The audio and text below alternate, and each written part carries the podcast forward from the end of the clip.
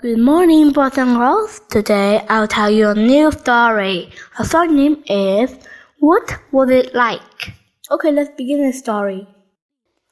The children were excited. They were going to take part in the plan. It was about the history of the town. The play was going to be held in the park and the children had to rehearse their scenes.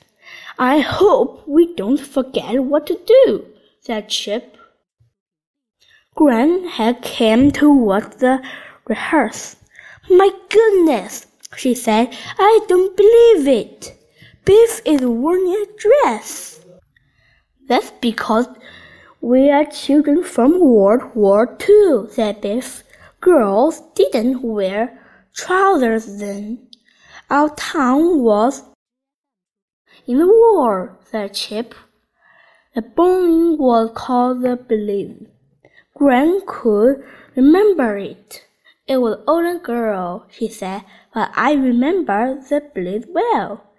You wore awful clothes like this, said Biff. We had to carry these boxes, said Wilma but they are empty. They won't empty in the war, said Gran.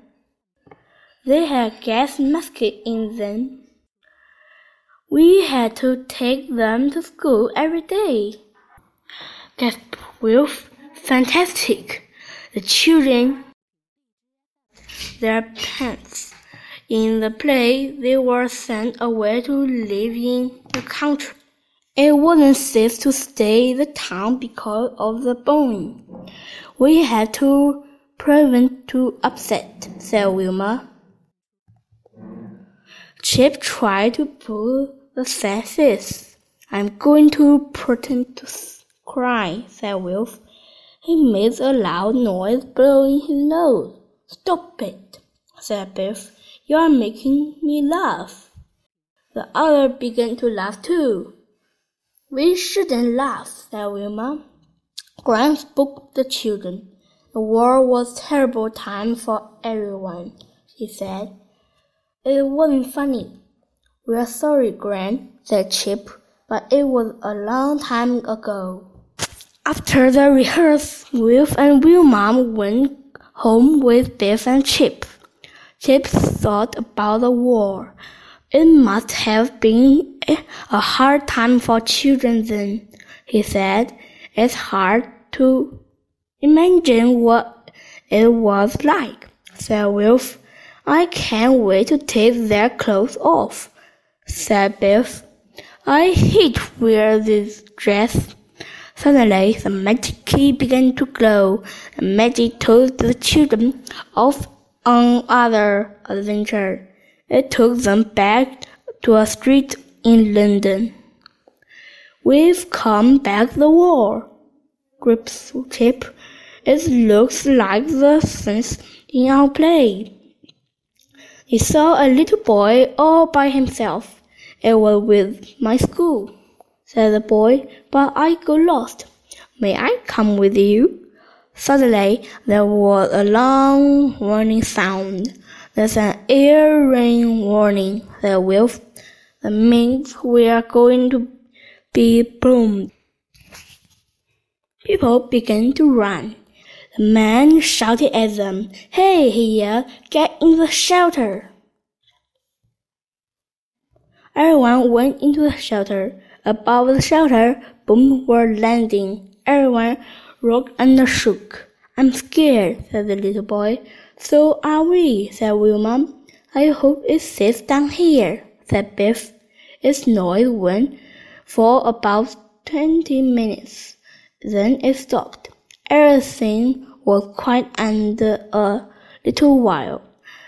Then a loud warning noise began. The air raid was over. It was really frightening, said Wilf. Children came out of the shelter. They couldn't believe their eyes. A street had been bombed. There was smoke and dust everywhere. Wilf put her arm around the little boy. One building was gone. It just split out bricks.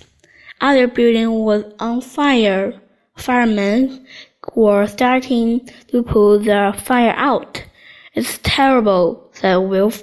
I didn't think it would be like this. A woman ran up to the children. She took the little boy's hand. Oh, I'm so glad I found you, she said. She looked at the others. You must all have got lost too, she said. Come on, the train will be leaving soon. A station was crowded with children.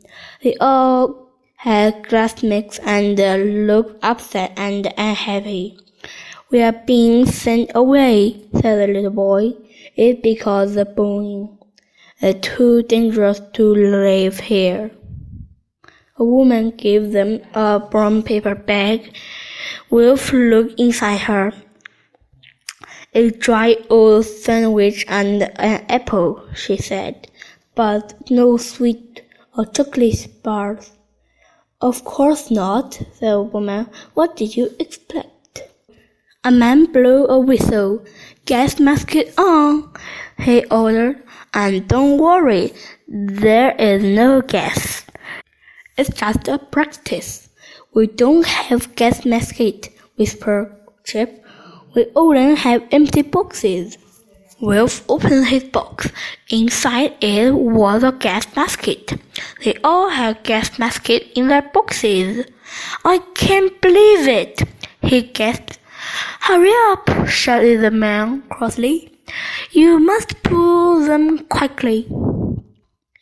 Biff hit wearing the gas mask. It felt tight and uncomfortable. It had a funny smell and it felt hot. When she talked, her voice sounded funny and the gas mask speed up. She couldn't wait to take it off. Ah, said Biff, that was terrible. It's so hard to breathe in a gas mask. The man blew his whistle again. It was time to get the train. The children had to line up. The little boy began to cry. I don't want to go away, sniffed the boy. I don't want to know where we are going. But it's not safe to stay, said Chip. My mom is to stay, said little boy. We must give the boy a packet and things. I've never seen tissue before, said the little boy. At last, a train came in. A steam engine said with a train puffed the smoke and made a clanking noise. It stopped. It gave a loud hiss. Smoke and steam filled the air. A grown-up began to call the children's name out. Then they were told to get on the train. I don't think our names are going to be called out, said Wilf, Mom. They don't know who we are. Wilma was right. The man came across to them. Why aren't you on the train? he asked. The woman looked at her list. There shouldn't be anyone left, she said. I don't know who these children are.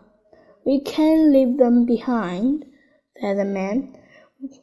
We can find out who they are later, but we will have to split them up. We don't want to be split up, said Biff. We want to stay together. I'm sorry, said the man. I don't think you can. Can't always keep children together, said the woman. Don't ever brothers and sisters. That's terrible, said Chip. Suddenly, the magic key began to glow. The adventure was over. I didn't like that adventure, said Chip. It was so scary in that air raid. I felt sorry for the children, said Biff. I am having to learn home and people you don't know. That poor little boy, said Wilma. Chip asked Gran to tell them about the war. I never saw a banana, said Gran. There wasn't much food. We didn't have lots of sweet chocolate. We didn't have nice boat and shampoo. We only had a bath once a week. It was night of the play. Biff, Wilf, and Chip and Wilma didn't laugh when they played their parts. They remembered the magic adventure. They thought of the children waiting for the train to come in. Gran was pleased with them. You were really good, she said. Biff told Gran a secret. The magic key showed us how to hard as a I'm so glad we only had to in it. The end. Goodbye. Thank you for listening. See you next time.